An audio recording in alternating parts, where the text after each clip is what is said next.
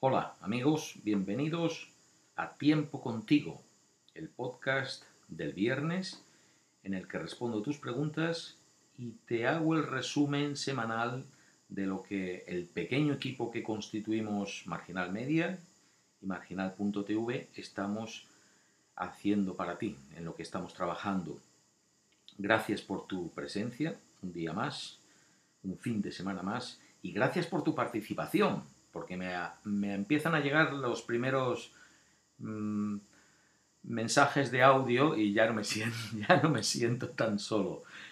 Eh, tengo ahora mismo ocho mensajes de audios eh, relacionados con el vídeo informe de la semana pasada sobre la democracia. Os propuse comentar sobre la democracia en Latinoamérica, en vuestros países, vuestras impresiones de la democracia.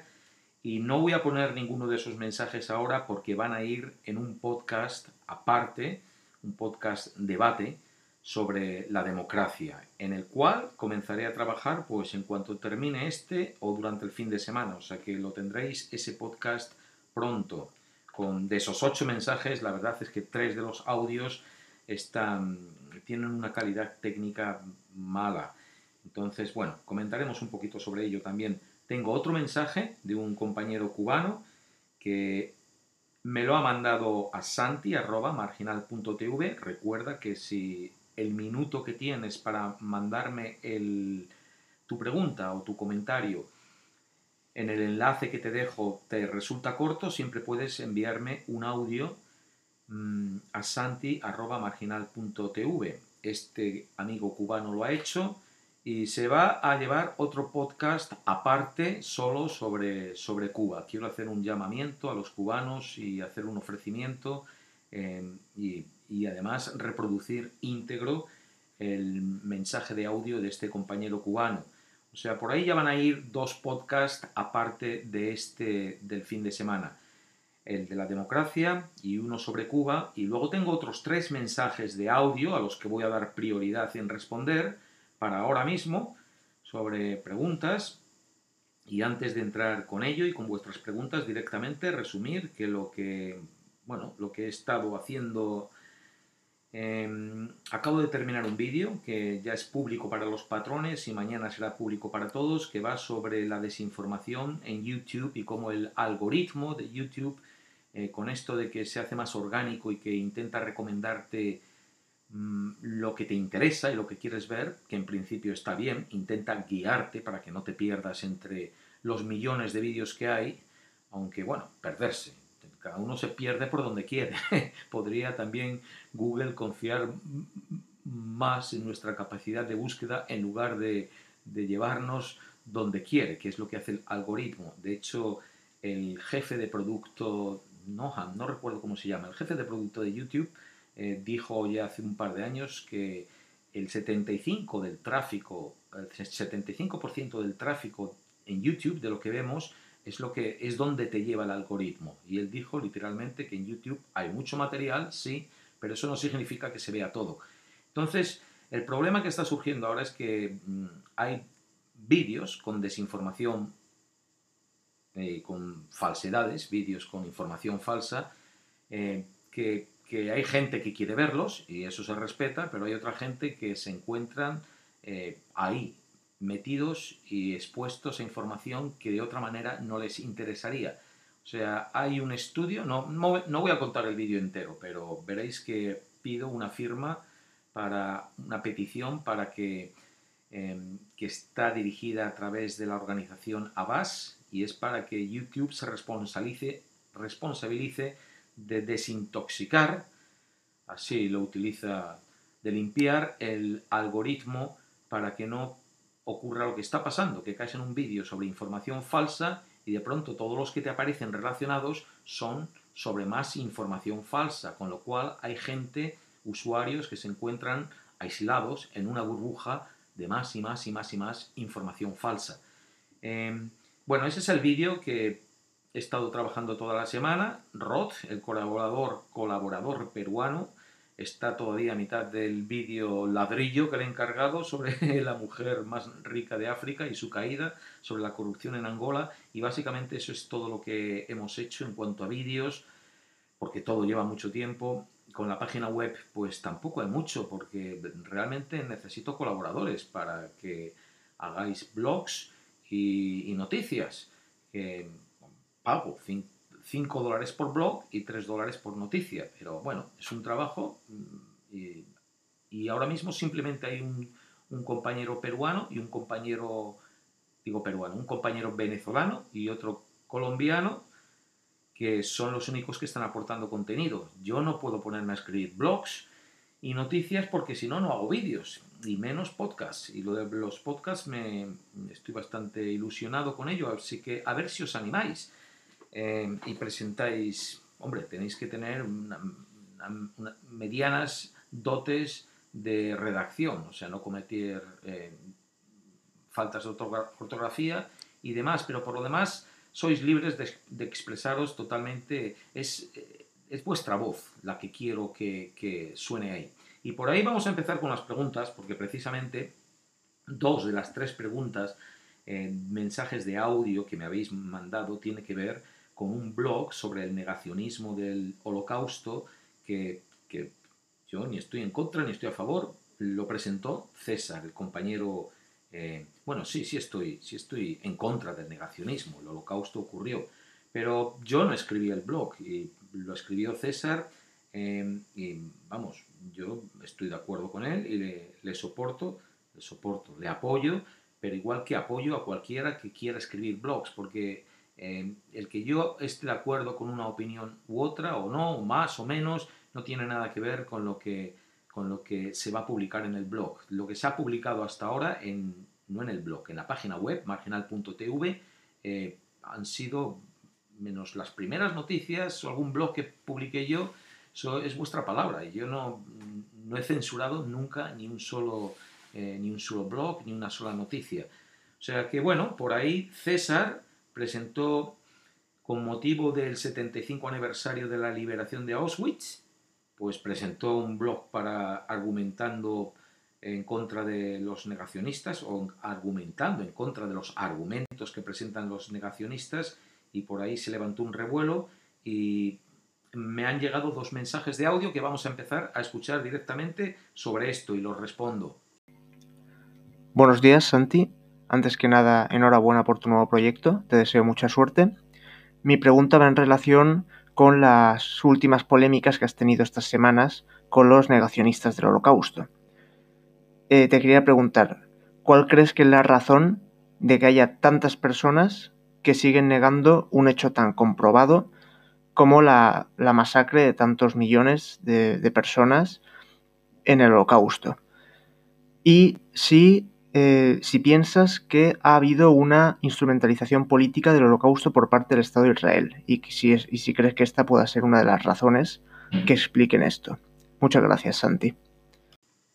Gracias a ti, Miguel, por tomarte el tiempo de enviarme este audio con tan perfecta dicción. Me tienes impresionado. Creo que nadie te llevas la primicia por, por por clavar el mensaje y además tan buen micrófono también. ¿Por qué se niega el holocausto? ¿Por qué hay tanta gente que lo niegue? Pues la respuesta rápida y simple es por racismo. Porque hay un racismo muy real e inmenso, casi tanto como el holocausto, hacia el pueblo judío. Es un racismo histórico con raíces profundas y que no se va a solucionar de un día para otro desde la expulsión del pueblo judío de la tierra prometida hasta la expulsión en 1492 por los reyes católicos de los judíos de España, pues los judíos, pues como los gitanos o como otras minorías que han sido tradicionalmente e históricamente em, pues perseguidas. Entonces ese, ese racismo, no sé, ¿de dónde viene?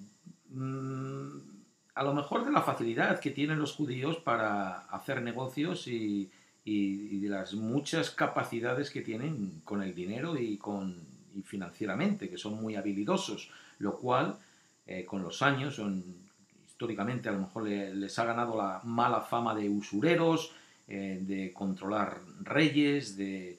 Ahora mismo la, estamos con, no sé, con todas estas teorías de conspiración del el nuevo orden, las élites ocultas que nos controlan, pues hay quien se imagina un panel de judíos ahí haciendo con nosotros lo que quieren. Em, ya digo, va a ser difícil, es difícil superar ese racismo, sea como sea, el pueblo israelita, que habrá gente mejor y peor en todo, como en todas partes, a lo mejor es un pueblo, no lo sé, genéricamente un poco más hermético que otras sociedades, precisamente porque han tenido que, protegerse para... Eh, pero no lo sé, no quiero ni entrar a analizar cómo, son. Yo tengo, yo conozco algunos, alguna gente judía y, conozco y tengo amigos. Eh, el racismo es injustificable y el holocausto no se puede negar porque se tenga un racismo hacia un grupo étnico. El holocausto es una realidad que pasó y una de las desgracias más grandes, de los genocidios más grandes de la historia. No es el más grande y los ha habido más grandes. Y cuando me decís, oh, ¿por qué no hablas de tal o cual? Los vídeos están por ahí eh, hablando de otras tragedias, pero esta es una tragedia innegable de, de hace muy poco tiempo con lo cual no se puede justificar por simple racismo personal contra una etnia.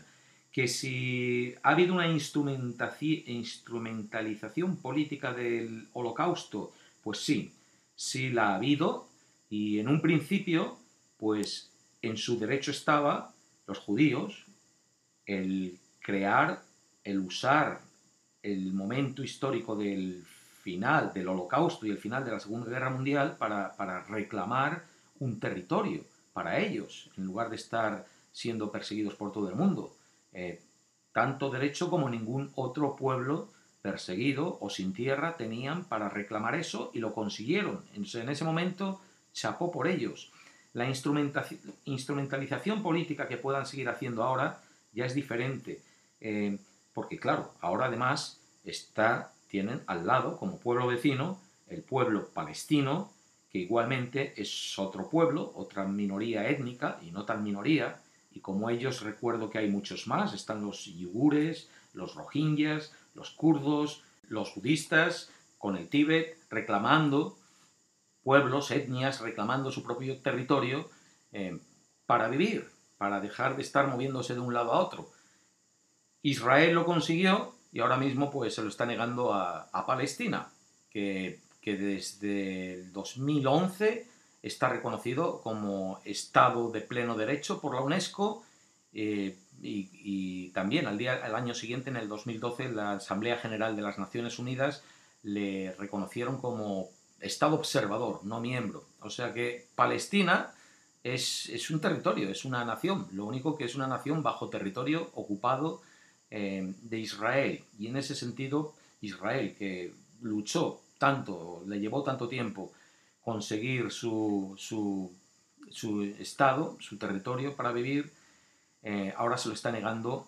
Se lo está negando a Palestina y además está haciendo lo que, lo que los marroquíes están haciendo con el Sáhara, también llevando a gente, eh, inundándolo eh, de, mm, de gente extranjera, bueno, en este caso de marroquíes, pero Israel está trayendo, está ocupando los está llenando los territorios ocupados de Palestina pues con gente a las que le da casa, les da dinero y traen pues israelí, eh, judíos de todas partes del mundo, rusos, em, de hecho así ha habido unos australianos de aquí que se han ido para allá. Entonces, eh, yo eso lo que Netanyahu está haciendo y todas las... Tengo un vídeo de los lugares más horribles del mundo sobre Gaza y cómo los cómo los palestinos están, bueno, pues nada, subyugados por todas las fronteras que las controla y, los bloqueos económicos que le somete Israel. O sea, yo no estoy a favor de justificar Israel, pero sin salirme del holocausto, holocausto o volviendo a él, el holocausto existió y estés de acuerdo ahora o no estés con las políticas israelíes, no tiene nada que ver, no puede servir de justificación para la masacre humana que se cometió. Tengo otro, otro mensaje que vamos a escuchar sobre eh, los negacionistas, sobre esto mismo. Yo creo que el tema de el negacionismo con el holocausto eh, va por un por el lado de que un hecho histórico que causó tanto dolor y sigue causando tanto dolor a los familiares de los afectados eh, realmente debe ser muy frustrante que venga algún nene de 14 años y se le ocurra decir que no fueron 6 millones o que no fue para tanto o que la culpa era de los judíos. Eh, realmente no le buscaría el lado de decir es una conspiración para que la gente no se cuestione, sino es una forma de decir, por favor, cerra un poco el orto y respeta. Gracias, Marcelo, por tu mensaje, que lo tomo como lo que es, un comentario en el que expresas eso, la frustración que pueden sentir los afectados porque vamos a acordar, recordar que esto es una tragedia de no hace tanto, hay supervivientes que vivieron todo esto en sus carnes, hay mucha gente cuyos familiares no superaron la tragedia, entonces escuchar, como dices, a gente joven que a lo mejor pues frivolizar con esto y es negar todo esto es como es como negarte las raíces, negar tu propia existencia. De hecho, creo que en Alemania, corregirme si me equivoco, pero creo que el negacionismo y a lo mejor en algunos otros países está prohibido. Claro, a cada uno no le pueden prohibir lo que uno piense en la mente, pero expresarlo eh, está penalizado. No sé exactamente si con cárcel, si con multa, pero me parece corroborar el dato porque a veces me equivoco, pero me está sonando que el negacionismo sí, está prohibido en Alemania. De hecho, también esta semana estaba leyendo una noticia creo que era en Suecia, que iban a pasar una ley para prohibir la homofobia. Em, o sea, creo que en, un mundo cada vez más sensible con, los demás y con las minorías, eh, mm, se va a acabar el ir frívolamente ser tan bocazas como, como hemos sido en el pasado y poder decir, bueno, yo como puedo decir lo que quiero, pues ir diciendo burradas que pueden ofender a la gente alrededor. No, no tenemos el derecho a, decir, eh, frivolizar tan libremente con los sentimientos de otros, con las tragedias de otros. Y el negacionismo es a lo que va. O sea que, Marcelo, entiendo eso.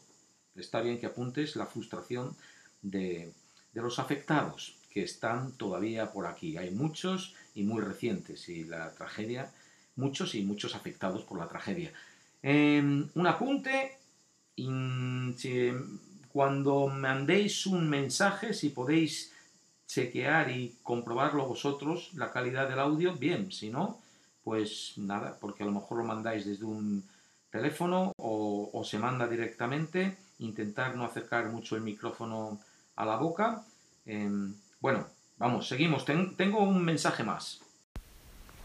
Hola Santi, soy Miguel de Costa Rica. Quería preguntarte cómo sigues de salud, si ya puedes levantarte y hacer tu vida normal. Y también quería pedirte tu opinión sobre la realidad virtual y sus alcances.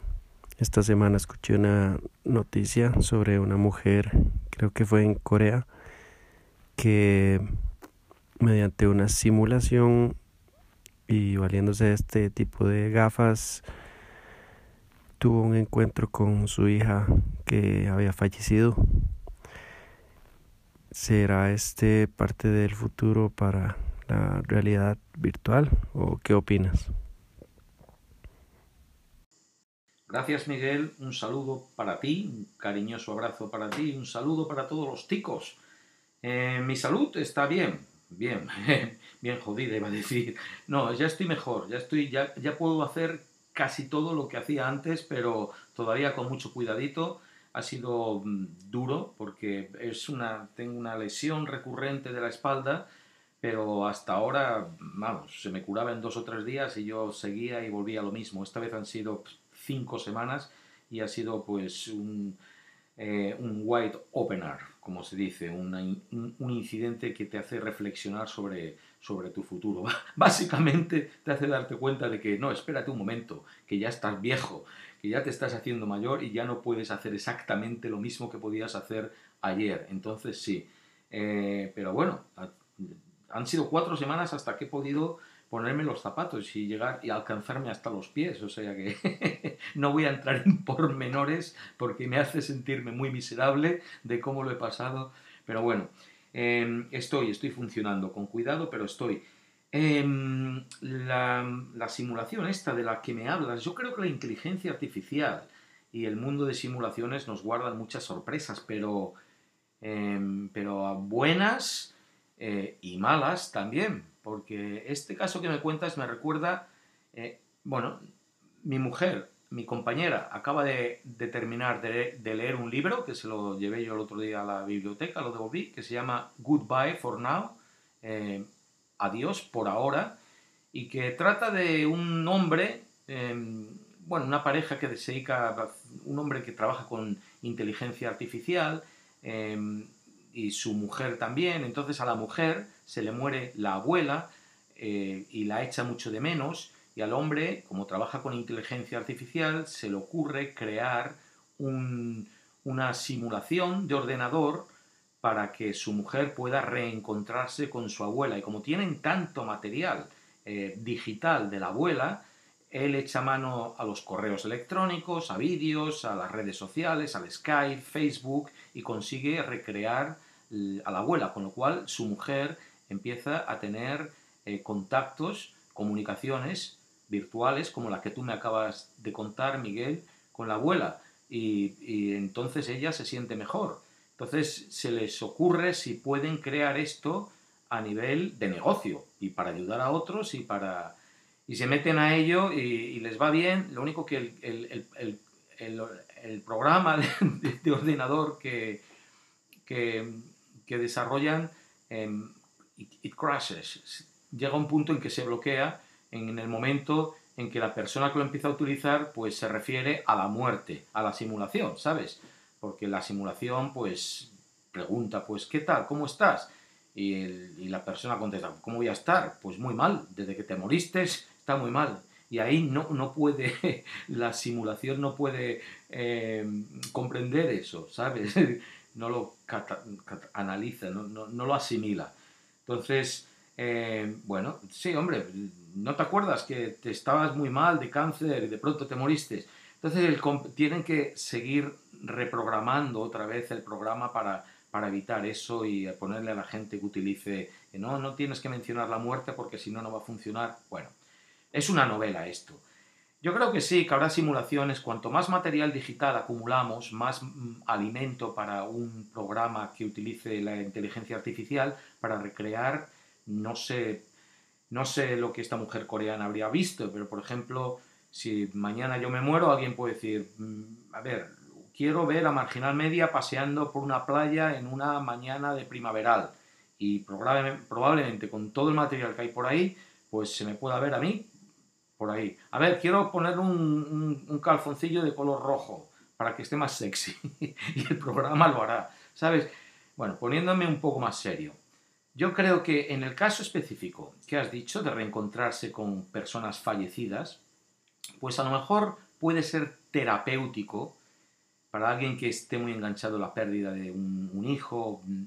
Puede ser terapéutico al principio, pero, pero al final puede ser como una droga que pudiese repercutir malamente en la salud de la persona, porque con la muerte es traumática, la mires como la mires, y la muerte antes o después solo se supera eh, letting it go, dejando al ser ir, reconociendo a la persona muerta en su nueva manera de, presentarte a ti, que no son simulaciones artificiales, sino que son las memorias, eh, y aceptar eso porque intentar engancharse a una presencia que ya no está ahí, yo quiero, creo que puede ser peor a la larga, porque es no, aceptar la realidad. Entonces sería como una droga, imagínate, como un escape.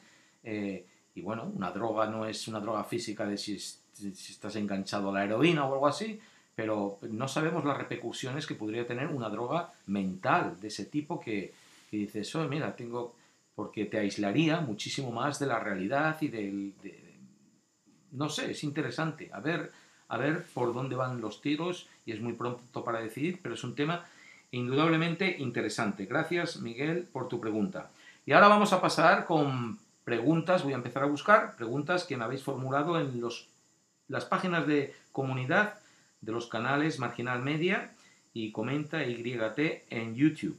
A ver, que ya llevamos 24 minutos, ya me entraron las prisas. A ver, ¿por dónde ando?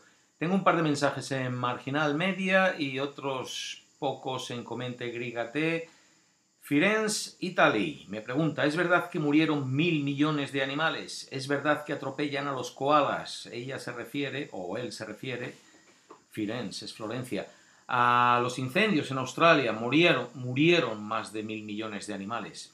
No sé exactamente cuántos, pero mil millones iban antes de que terminasen los incendios. Em, parecen muchos y son muchísimos. Pero teniendo en cuenta que antes de los incendios y, aún con los incendios y después. Los gatos salvajes matan un millón de animales salvajes al día, pues parece, casi no parecen tanto. Pero bueno, no, no, se puede justificar una cosa con la otra. No digo los gatos salvajes, los gatos en general. Los salvajes y los que no lo son dentro de las ciudades también. Em, en realidad, bueno, pero no, no es verdad que atropellen a los koalas, Firenze, eso es una salvajada. No, nadie atropella a los koalas a propósito. Eh, FN con mayúsculas me pregunta, ¿se pueden hacer debates contigo? O sea, ¿aceptarías hacer uno con cualquier persona? Por ejemplo, yo. Pues eh, no, no se pueden hacer debates conmigo, FN. Y además pincho en tu página de canal y veo que no tienes absolutamente nada en tu canal que no quiere decir que no existas y que no seas importante, pero yo ni sé cómo hacer esto. Cuando una página de canal no, no tiene ni lo, ni, lo que YouTube te muestra por ahí, ¿sabes? Es porque te has tomado la molestia de borrar todo para, para, para, actuar de troll impunemente y a saber lo que vas haciendo tú por ahí por YouTube, como para encima yo estar aquí perdiendo mi tiempo debatiendo contigo y haciéndote caso. Así que este es el caso que te estoy haciendo. Si quieres preguntarme cualquier cosa, lo preguntas, eh, pero mi responsabilidad aquí es serviros lo mejor que pueda. Y, ello significa mm, hacer lo posible para no estar perdiendo el tiempo discutiendo seguramente tonterías. O sea que no, cualquiera que venga por ahí, la respuesta es no. Paso a la página Comente YT. Mike Delano me pregunta me gustaría que hablara sobre qué acciones podemos tomar para salvar o mejorar el mundo. Yo pienso plantar cuatro árboles frutales en un terreno mío. ¿Qué más podríamos hacer? Con el tiempo, si Dios me lo permite, y el dinero, quisiera hacer una casa ecológica y ayudar en la reproducción de algunas especies de insectos que son favorables para el medio ambiente, como las abejas, por ejemplo. Bien podrías, Mike.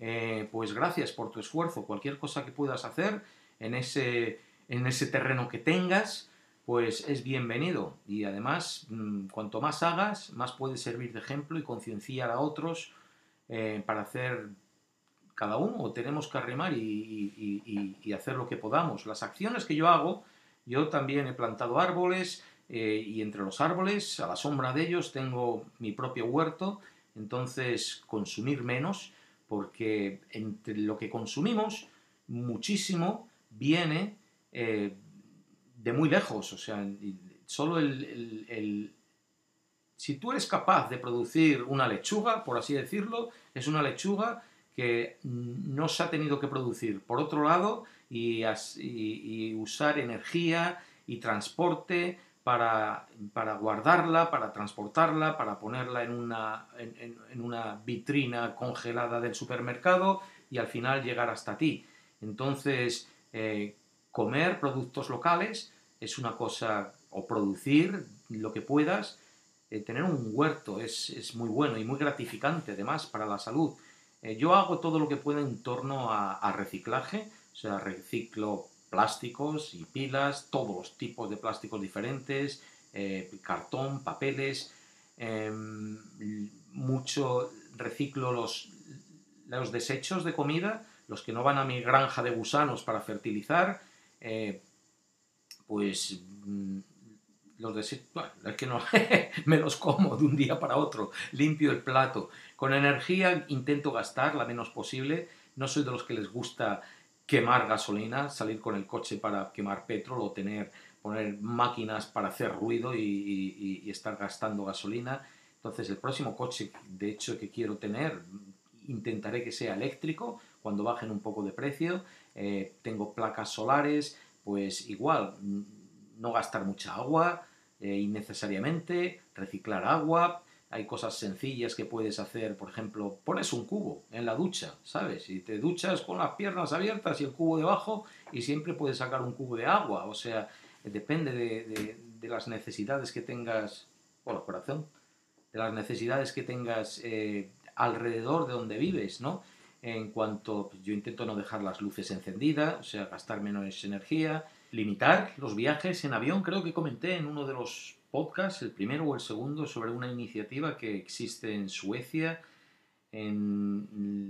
según la cual a gente que viaja en coche, Em, pues les dan dos días más de vacaciones. Y en lugar de coger aviones para transportarse de Oslo a Londres, pues lo hacen un recorrido no en coche, en trenes, usando transportes públicos. Y, el Estado les da a esta gente dos días más de vacaciones por ese tiempo que emplean. Em, se necesitan iniciativas así a nivel global eh, que surjan desde arriba para ayudarnos un poco a todos. Pero en principio, a nivel personal, todo lo que uno puede hacer. Por ejemplo, mi compañera hace em, las cremas limpiadoras y la, pasta de dientes, la hace ella. La pasta de dientes es bicarbonato de soda con un poco de. no mantequilla, un poco de grasa que. Pero como hay tantos productos que utilizan el, aceite de palma y, eso está deforestando tantísimo, tantísima selva, pues crear tus propios productos también es otra opción. En fin, es muy buena pregunta la tuya, Mike, y podemos responderla todos. O sea, si alguien quiere comentar en alguna cosa que puede hacer sencilla para, para combatir, para mejorar el mundo, puedes hacer cosas que ya no solo a nivel personal, puedes salir a recoger basura, por ejemplo, un día a la semana, salir a recoger eh, en el parque que tengas más cerca, eh, sales con un saco y vas metiendo ahí plásticos y botellas y cascos porque no es solo lo que tú hagas, sino es el ejemplo también que puedes, que puedes eh, despertar a tu alrededor. Imagínate, si alguien te ve recogiendo papeles en la estación de metro de tu barrio, dirán, wow, fíjate esa persona. Y vamos, además, que no te importe hacerlo, que no te dé vergüenza. Eh, eso siente, seguramente inspira más eh, y, aunque no inspire a otros a hacerlo, el que está tirando papeles, cuando te vea recogerlos, le va a dar un cargo de conciencia que se lo va a pensar dos veces antes de hacerlo. O sea, se pueden hacer muchas cosas de manera muy sutil y muy efectivas. No hay que echarle más que un poco de ganas, de compromiso y de imaginación. Siguiente pregunta, bajo Mike Delano, pregunta Kowirski. Em, Quisiera su opinión acerca de las facilidades y dificultades de ser adolescente en estos días. Creo que puede ser un buen tema para hablar. Wow. Pues sería me, he quedado en blanco. Sería un gran tema para hablar, em, pero que necesita mucho más que lo que puedo improvisar. Vamos a ver. Mm, las facilidades y dificultades, imaginaos, yo, que yo fui adolescente hace tanto que, ya ni me acuerdo, pero imagino que las de antes y las de ahora en algún sentido son similares.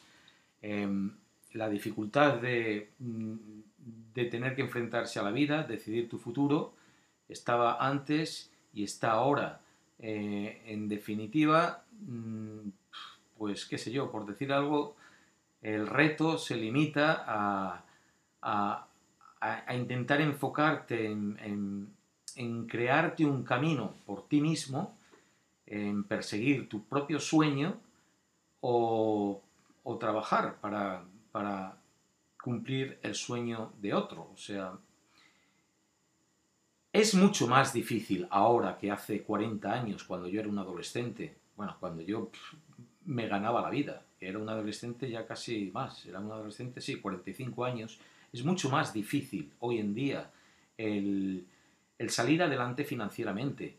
Lo que es trabajo y casa, que es lo que todo el mundo anhela, un joven aspira, es mucho más difícil ahora. De hecho, recuerdo cuando empezaba en YouTube, tenía por ahí algún vídeo, uno titulado Haz la revolución, en el que hablaba de cómo mmm, las generaciones más viejos, de mayores, hemos, estamos robando los derechos de las generaciones más jóvenes en la medida en que mmm, vivimos más y, duramos más antes de morirnos y sin trabajar menos, pues como no queremos perder nuestra calidad de vida, pues vamos poniéndoselo un poquito más difícil para los más jóvenes. Eh, cuando yo mmm, era un estudiante universitario, estaba en un colegio mayor, que era donde estábamos pues todos los que estudiantes que, hacíamos carreras y los amigos que todavía conservo de entonces, pues prácticamente todo el mundo consiguió después de la carrera un trabajo relativamente pronto eh, y bueno, relativamente bien pagado. Eh, recuerdo, por ejemplo, que había mucha gente, muchos de mis amigos estudiaron telecomunicaciones, bastantes de ellos ahora son profesores, eh, bastantes se hicieron funcionarios también eh, y pronto pudieron comprarse un hogar y establecer, iniciar una familia y más o menos todo el mundo ha salido adelante. Mientras que hoy en día, pues terminas la carrera y hasta que encuentras un trabajo, eh, es más difícil y comprarse una casa, pues el mercado, como estamos tanto de gente mayor eh, y hay tanta riqueza en el mundo que está por ahí, que se tiene el dinero que meter en algún lado, pues se mete en propiedad y más propiedad y los precios se van inflando y los jóvenes que venís, los adolescentes que venís por debajo, pues os encontráis con una situación de precariedad, tanto económica como de, vivienda. Entonces yo creo que los trabajos eh, del futuro, de ya mismo, pues ya lo de tener un trabajo de por vida, difícil y, optar, no, no, es que, no es que piense que vayan a faltar trabajos en el futuro, con las nuevas tecnologías hay muchas posibilidades de ser más creativo y con los retos del planeta van a surgir muchos eh, trabajos nuevos, o sea, trabajo no va a faltar, pero en lugar de tener un empleo, lo que van a ser, van a ser como las grandes corporaciones de, de IT, del Internet, que van de proyecto en proyecto. Entonces te van a contratar como para un proyecto, luego para otro, para otro. Entonces vas a estar cada seis meses como teniendo pendiente de qué voy a, cuál va a ser el siguiente paso y siempre con la globalización pues mirando detrás tuya, pensando a ver quién me va a quitar este trabajo porque lo vaya a hacer tan bien como yo y a mitad de precio. O sea, los, las dificultades y los retos para un adolescente hoy en día son muy grandes, muy grandes, para poderse comprar una casa, iniciar una familia, muchísimo más, es mucho más complejo, la, compleja la realidad de hoy que, que, la de hace 40 años, y yo de verdad que lo siento por los más jóvenes. Eh, pero al mismo tiempo, pues es, habrá más oportunidades. Mm, a ver, facilidades, bueno, facilidades, no lo sé no lo sé, casi me estoy deprimiendo un poco. Voy a seguir, es que además llevo ya mucho tiempo, voy, a, voy a saltar, pero e, es Kokobovsky, es un tema excelente para hablar y, de verdad que y seguramente cuando, cuando acabe el día y me vaya a, a ver la puesta de sol, eh, reflexionaré sobre esto y se me ocurrirán muchas más cosas por decir. Vamos a ver, Johanan, sigo moviéndome adelante. Yo, Jonathan David, David Flores Ramírez. Jonathan David Flores Ramírez. Cuenta sobre tu vida, ¿qué es lo más impresionante que te ha pasado? Joder. Pues también me quedo de piedra. ¿Qué es lo más impresionante que me ha pasado? Eh, he estado en tres ocasiones eh, al borde de la muerte. Tres incidentes me han pasado que podría haber muerto. En el instante. O sea que el estar vivo yo creo que es lo más impresionante. Mm, creo que lo más impresionante me pasó de niño, porque tuve una infancia que no sé por qué, pero veía muertes, trágicas muertes a mi alrededor, pero desde, desde que fui al colegio, con seis años o cinco años que fui al colegio ya caminaba y ya vi, qué sé yo, alguien caerse de un edificio, gente atropellada, eh, y, creo que lo más impresionante fue lo que seguramente ha marcado además más mi vida, ha sido a los siete años entrar interno en un internado que además era un internado que parece, bueno, no, literalmente del siglo pasado que parece, pero de hace eh, tres siglos, con unas condiciones duras, durísimas, para un niño de siete años y no regresar nunca a casa. Creo que me doy cuenta el, el, haber viajado tanto, el, el, haber sido tan autosuficiente, el haber sido tan creativo, que son aspectos importantes de mi vida hoy, de mi vida adulta, el haber sido tan eh, valiente en algún aspecto por, por, lanzarme a la aventura, ha sido todo como una escapada hacia adelante que se originó eh, de la necesidad de sobrevivir en un ambiente tan hostil como, como ese en el que me puso la vida. Entrar a las 7, a los 7 recuerdo, ahora mismo me están viniendo imágenes, se me ponen los pelos de punta de verme a mí mismo en una estación, mitad de invierno, temperaturas bajo cero, eh, solo, con una maleta eh, de madera, subiendo a un tren, eh, casi arrastrando la maleta sin poder subir al tren, y así, ya no regresé a casa, o sea, joder, no sigo porque si no me voy, a dar tanta lástima que me voy a poner a llorar. Creo que eso, eso fue lo más impresionante, no luego lo que he vivido por todo el mundo, sino eso. A ver, eh, creo que lo voy a dejar aquí. No hay por aquí, hay otra pregunta aquí que hable sobre, sobre el innombrable. Yo no voy a hablar sobre esa persona. Em, ¿Qué más hay? ¿Hay alguna pregunta más por aquí que pueda...? Mm, hay bastantes otras sobre el cuoca, que es el animalito este, me pregunta si son agresivos. No, no lo son. Los marsupiales no hay ninguno, ninguno son agresivos. Actually, los canguros cuando están en época de, de bebé, si te acercas mucho y te acercas, te pueden venir a por ti, ¿sabes? Y te pueden. Y alguna víctima ha dado. Eh, ¿Qué animal es ese? El cuoca. Mm, una pregunta sin ofender a nadie. Que no, no, es un poco raro, exagerado el coronavirus. Secox Stiax. Joder, vaya nombres que os ponéis. Em, gracias por la pregunta, Secox.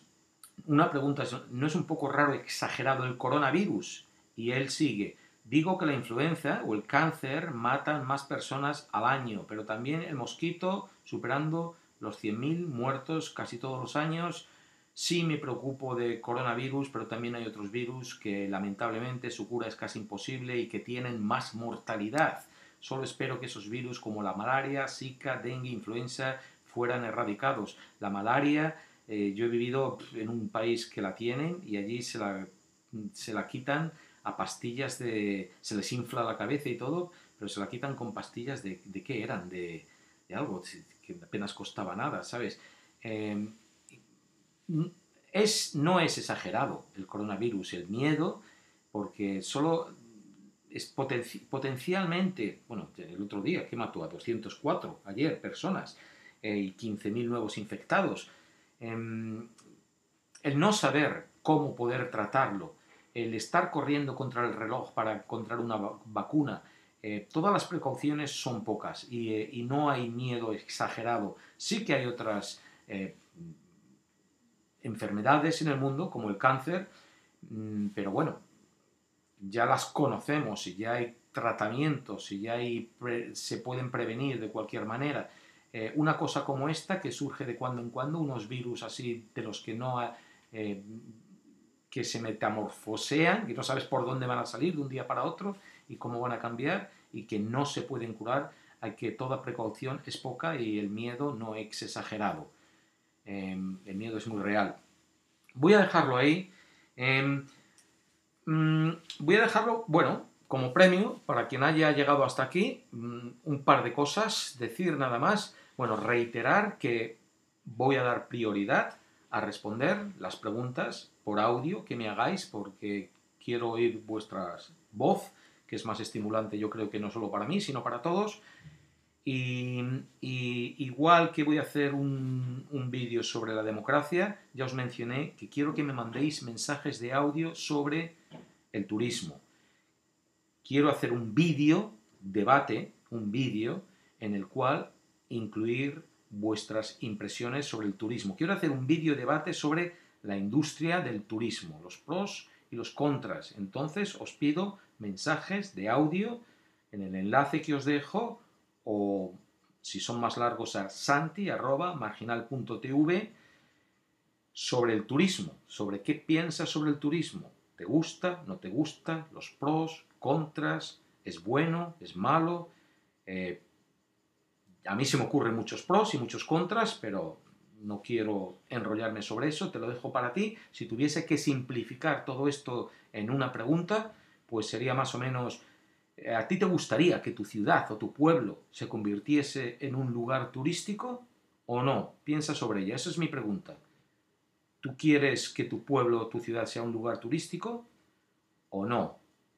Envíame tu... Si me envías tu audio, voy a asumir que me estás dando, otorgando el permiso para usarlo dentro de un vídeo. Porque ya digo, en este caso, a lo mejor hago también un podcast, pero quiero usarlo en un vídeo. Entonces, si me contribuyes con una pregunta o con un comentario o con una opinión o con una respuesta a esa pregunta, si te gustaría que tu ciudad fuese un lugar turístico o no, eh, asumo que me estás dando autorización para usar ese audio en un vídeo, un vídeo debate sobre la industria del turismo que quiero hacer. Bueno, aquí paro por hoy y seguimos en el siguiente podcast, que voy a seguir trabajando en ellos este fin de semana. Por encima de todo, que tengáis un fantástico fin de semana, date una recompensa, espero que hayas trabajado duro durante la semana y encuentres un momentito para darte algo especial para ti, ¿vale? Pues nada, hasta ahora, gracias por vuestra atención, nos vemos.